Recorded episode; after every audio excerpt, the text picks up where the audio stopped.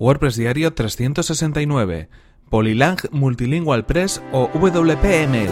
Estás escuchando WordPress Diario, tu podcast sobre desarrollo web con WordPress y marketing online. Con Fernand Diez.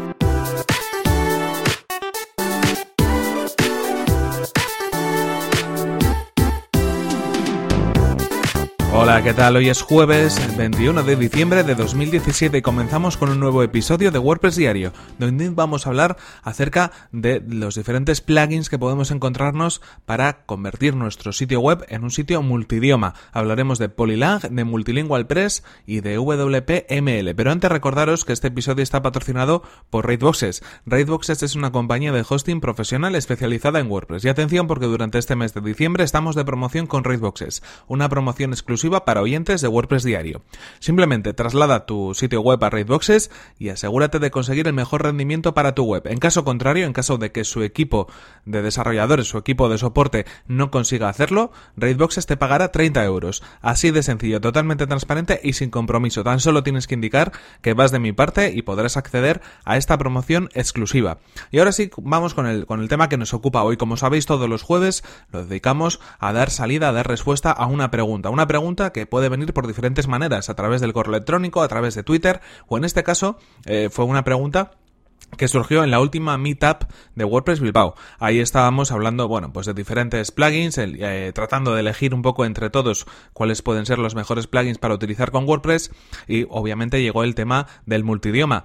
¿Qué plugin tenemos que utilizar para, eh, de algún modo, convertir nuestro sitio web en un sitio multilenguaje, un sitio multidioma? En este caso, eh, bueno, pues la persona que concretamente me hizo la pregunta o que, inició un poco el debate tenía esa duda, no sabía muy bien exactamente qué plugin utilizar había oído hablar de varios plugins, pero de pronto pues eh, veía que algunos eran un poco complicados o no sabía exactamente si estaba eligiendo el plugin correcto. Como sabéis, WordPress por defecto no es multidioma, no podemos tener un sitio web multidioma y para ello necesitamos disponer de un plugin en concreto. Bueno, en principio yo creo que los tres eh, plugins más interesantes para convertir nuestro sitio web en un sitio web multidioma pueden ser Polylang, Multilingual Press y WPML. Estos son los tres plugins por excelencia y es cierto que, bueno, en según qué casos conviene utilizar más unos que otros. En este caso os voy a dar un poco mi opinión o mis pistas o lo que en ese momento eh, yo le contesté a esa persona porque creo que era la solución que quizás estaba buscando. Eh, no vamos a hacer un análisis exhaustivo de cada uno de ellos, pero sí unas pequeñas indicaciones porque yo creo que con esto os va a cuadrar mejor eh, poder conocer cuál, cuál de los plugins tenemos que instalar en cada uno de los casos. Eh, yo concretamente el plugin que más utilizo y que más he venido utilizando es Polylang. es un plugin gratuito, lo podemos encontrar en el repositorio de WordPress. Os dejo el enlace en las notas del programa. Y es muy sencillo realmente. Nos permite traducir todo tipo de contenido, entradas, páginas, e incluso eh, algunos, eh, algunos eh, cadenas de palabras en concreto que no, no estén vinculadas a un tipo de contenido en concreto. Y también nos permite trabajar con diferentes widgets para poder tener unos widgets que se muestran en, en un idioma y otros que se muestran en otro. Me resulta el más sencillo, por lo menos para el tipo de proyectos que normalmente llevo a cabo, que son, pues al final muchas webs corporativas para pymes o algunas páginas bueno, pues un poco presenciales, ¿no? Sin, sin demasiadas funcionalidades. Para mí es de los mejores, el más sencillo y el que menos problemas me ha dado. Es cierto que hay veces que para algunas cosas tenemos que buscar algún tipo de atajo, algún tipo, eh, bueno, pues de forma especial de poder hacer o poder mostrar algunos términos en según qué idiomas, pero no tiene gran complicación. Eso es en casos muy, muy excepcionales. Así que si vais a empezar a crear vuestro sitio web con un, con un plugin multidioma, Polylang es la opción que yo en primer lugar os recomendaría. Tenemos también otro de los plugins que últimamente están ganando más adeptos y que, bueno, están recibiendo muy buenas críticas, como es Multilingual Press. También es gratuito, lo disponemos en el repositorio de plugins de WordPress. Os dejo obviamente también el enlace en las notas del programa. Y con Multilingual Press lo que hacemos es crear realmente un sitio multi, multisite, un, un multisitio dentro de WordPress. Esa es la, digamos, el fundamento, lo que lo diferencia de otros plugins. No es una única instalación, sino que convierte a nuestro sitio web en un sitio, eh, bueno, pues con diferentes sitios independientes, cada uno de ellos relacionado con el idioma que le corresponde. En, en estos multisite lo que vamos a poder hacer es trabajar con esas traducciones de manera mucho más independiente y de algún modo, bueno, pues luego todo estará sincronizado, ¿no? En este caso lo recomiendo para proyectos donde tengamos mucho contenido, eh, cuando haya un gran volumen de elementos y cuando incluso queramos que en algunas páginas haya cosas diferentes a las que pueda haber en otro idioma, cuando haya un poco más de independencia entre los diferentes sitios web, Multilingual Press creo que es una de las opciones más interesantes. Cuando hay más contenido, cuando hay alguna cosa específica en un sitio web que puede cuadrar o no con la del otro sitio web en según qué idioma, me parece que es una opción que puede funcionar muy bien. Eh, como tal, bueno, pues el hecho de que sea un multisite ya tiene algunas indicaciones, lo cual lo hace, pues bueno, un poco más independiente y quizás sea una de las formas más interesantes y lógicas de poder hacer las, eh, bueno, los sistemas de traducción y de diferentes idiomas en un sitio web. En cualquier caso, otra opción recomendable y que además es gratuita, la podéis encontrar en el repositorio, así que bueno, pues muy interesante para poder probarlo. Y por último, nos encontramos con WPML.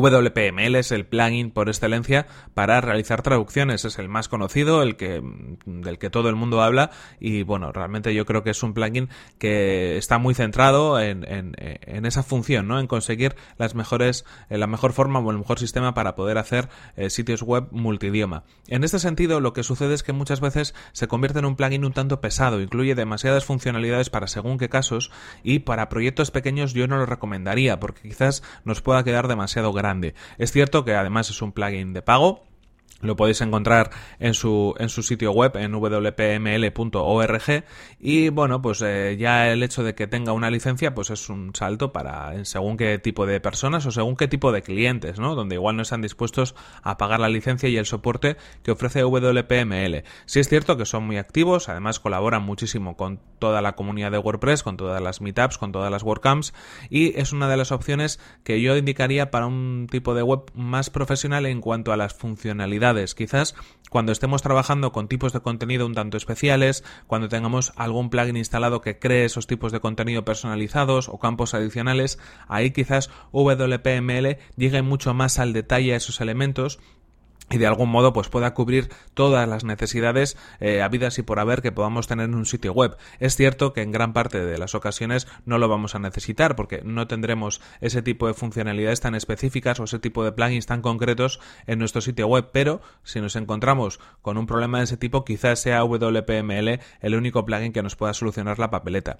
En cualquier caso también os invito a que lo tengáis en vuestra lista de consideración porque es un plugin muy potente que como digo puede bueno pues eh, ocasionarnos algún problema a veces a la hora de, trabajar con él por esa extensión en su funcionalidad, pero que sin, duda alguna es uno de los plugins que siempre ha estado ahí y que como tal merece la pena rescatarlo. En cualquier caso, esto ha sido todo por hoy. Creo que hemos dado alguna pincelada, algún toque, o por lo menos yo creo que a muchas personas le ha podido ayudar este análisis que hemos realizado de estos plugins eh, para crear nuestro sitio web multidioma con WordPress.